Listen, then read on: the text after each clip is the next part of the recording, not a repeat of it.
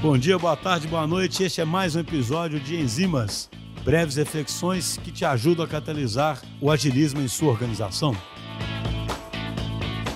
Olá, senhoras e senhores, bom dia, boa tarde, boa noite a todos vocês. Cai de volta outra vez. Meu nome é Pedro Dantas, eu sou engenheiro de cibersegurança aqui na DTI Digital. E hoje eu vou falar para vocês sobre um assunto novo aqui no Brasil e relativamente novo ao redor do mundo também, que é o tema da segurança ágil ou o Agile Security. Como todo mundo já tá careca de saber aí, a gente já ouviu bastante, né, chovendo molhado falar sobre a importância no ágil no meio do desenvolvimento de software. A DTI, especialista no assunto há anos, tem trazido essa comunidade um tanto quanto orgânica aqui para a cultura da empresa. E eu sempre fui um desenvolvedor aficionado pela parte da segurança, comecei a reparar que a gente precisava de fazer alguma coisa para poder se encaixar no modelo de desenvolvimento que a gente tinha. Né? Hoje em dia, toda empresa tem a sua parte de segurança bem isolada dos times de desenvolvimento. Né? Isso parece um tanto quanto um gargalo gigantesco, vocês não acham? Então você tem um time que desenvolve e no final final do dia, ele entrega o que ele desenvolveu para o time de segurança, só para o time de segurança poder barrar a subida e eles terem que voltar e fazer todo aquele trabalho de novo. E pensando nisso, a gente começou a desenvolver um modelo novo, completamente diferente e que já deveria ter dado certo desde o início só com o modelo ágil, mas, bom, nem tudo na vida é perfeito, né? E a gente começou a trazer a segurança para o meio do desenvolvimento do time. A gente entende que segurança não é uma métrica de qualidade que você tem que adicionar no final do software, né? Não é uma feature que você coloca depois que já está tudo pronto, ou uma validação, um pentest. A gente entende que a segurança ela é um padrão de qualidade crítico que deve permear por todas as etapas de desenvolvimento do processo. E é por isso que a gente não via mais sentido em fazer segurança de forma única e separada, como um modelo engessado, em cascata, um modelo mais tradicional de se trabalhar. A gente começou a procurar algumas referências internacionais internacionais e descobrimos várias referências ótimas, como a Red Hat e a Atlassian. Deixo como sugestão de leitura para vocês o livro do Agile Security, da Laura Bell, da série da O'Reilly. Um livro que fala sobre como que você consegue aplicar a segurança dentro do meio ágil, né? Entender que a segurança, ela naturalmente, a InfoSec, ela tende a gerar gargalos, porque ela é impeditiva. Muitas coisas que a gente levanta, que a gente analisa, a gente vai pedir para as pessoas refazerem. Baseado nesse entendimento que ela começou a trabalhar na educação dos seus POs, designers e desenvolvedores envolvidos no projeto. É entender que a segurança ela deve ser levada para a parte esquerda da esteira, a parte onde se começa a desenvolver, também conhecido como o Shift Left Security.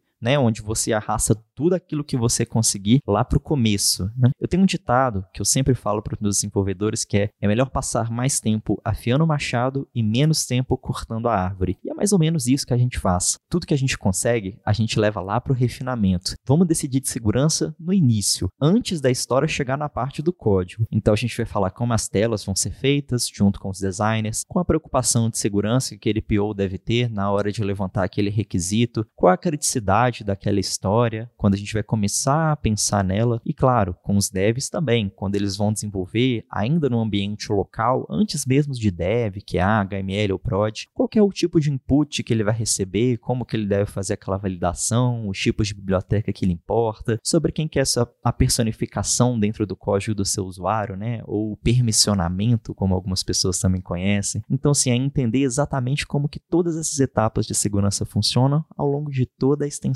do código. Dessa forma, a gente consegue criar um ambiente mais diverso, onde as pessoas conseguem nos ajudar a diluir a responsabilidade de transformar o código em algo seguro. Porque afinal não é só o código, mas o produto como um todo. O time de segurança consegue manter um tamanho pequeno, ainda assim atua com qualidade em todas as frontes que ele consegue e garante que você tenha uma entrega bem sucedida e o seu produto esteja assegurado no final das contas. Então, são seguindo os princípios do ágil, evitando gargalos, diluindo responsabilidades, aprendendo com os nossos erros, que nós fomos criando processos que são integrados aos processos que já ocorriam naturalmente no ambiente agile, que a gente conseguiu fazer o Agile Security funcionar. Meu nome é Pedro Dantas e foi um prazer falar com todos vocês nessa enzima.